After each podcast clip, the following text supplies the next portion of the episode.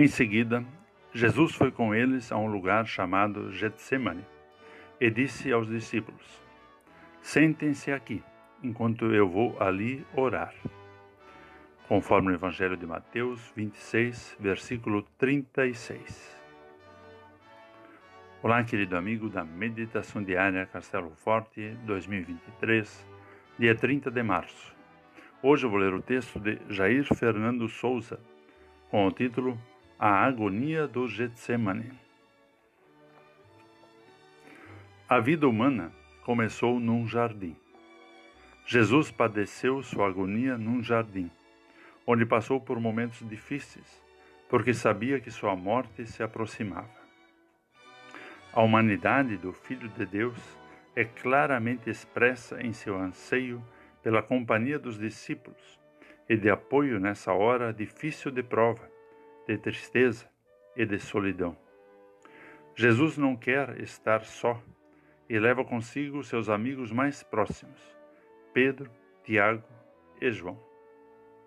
Esses três pescadores tinham ficado várias noites acordados pescando mas agora não conseguem ficar nem uma hora acordados com o seu mestre.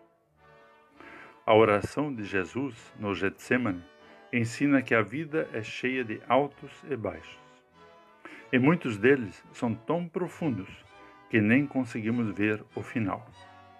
Momentos assim podem definir o rumo da nossa vida e a maneira como encaramos a fé e a graça de Deus. A submissão de Jesus à vontade do Pai, foi a sua grande vitória. Porque a sua hora se aproxima. Jesus luta em oração e sua alma fica profundamente triste. O inimigo o tenta a desistir de tudo, mas Jesus permanece firme até o final. Suas palavras e atitudes são uma luz para cada um de nós. Cristo nos orienta para quando a nossa morte se aproximar. Quando estivermos a sós com a dura realidade da morte, que saibamos nos colocar diante do nosso Pai de amor e nos entregar de corpo e alma, confiando que do jardim da agonia ele vai nos levar ao jardim da vida eterna. Vamos falar com Deus. Amado Pai Celestial, na vida passamos por momentos de tribulação e de perigo e sentimos que a nossa hora se aproxima. Que possamos entregar toda a nossa vida nas mãos do Salvador Jesus. Vem estar ao nosso lado. Amém. Aqui foi Vigan Decker Júnior com a mensagem de hoje.